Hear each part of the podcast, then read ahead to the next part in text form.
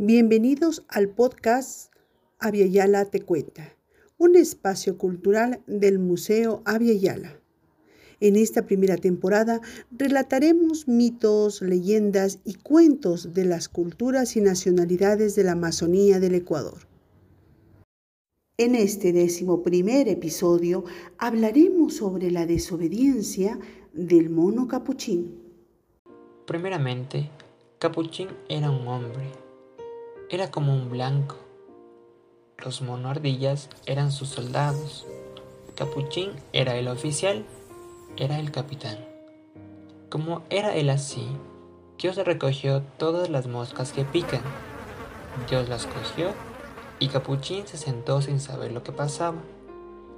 Capuchín todavía no se había convertido en un mono, era como un blanco. Dios trajo una cosa envuelta en hojas donde se sentó Capuchín. Se la dio a Capuchín. Habiéndosela dado, Dios le dijo, Toma esta y métela muy hondo en el río, no la abras. Se la dio y se fue Dios. Después que Dios se fue, Capuchín pensó, ¿qué es lo que me trajo? Y me dio y se fue. Cuando terminó de pensar, con cuidado abrió la cosa envuelta en hojas y la miró. Cuando la abrió y miró, las moscas picadoras salieron y se fueron. No salieron todas, solo la mitad. La otra mitad él la metió en el río. Solo la mitad salió y se fue. Otra persona dijo, verdaderamente era usted un capuchín. Entonces se convirtió en un mono capuchín Corriendo fue a la selva llamando, Jaén, Jaén. Después que corrió, sus soldados le siguieron. Por eso ahora el mono capuchín siempre viaja primero.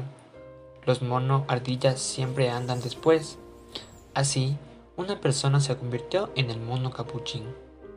Y ahora, cuando los cazadores le soplan con saeta, ellos saben morder la saeta para sacarla si no hubiera pasado esto, no habría moscas picadoras.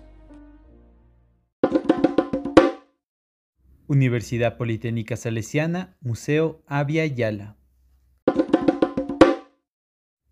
Visítanos en Quito, en la avenida 12 de octubre y Wilson, de lunes a viernes, de 9 de la mañana a 5 de la tarde.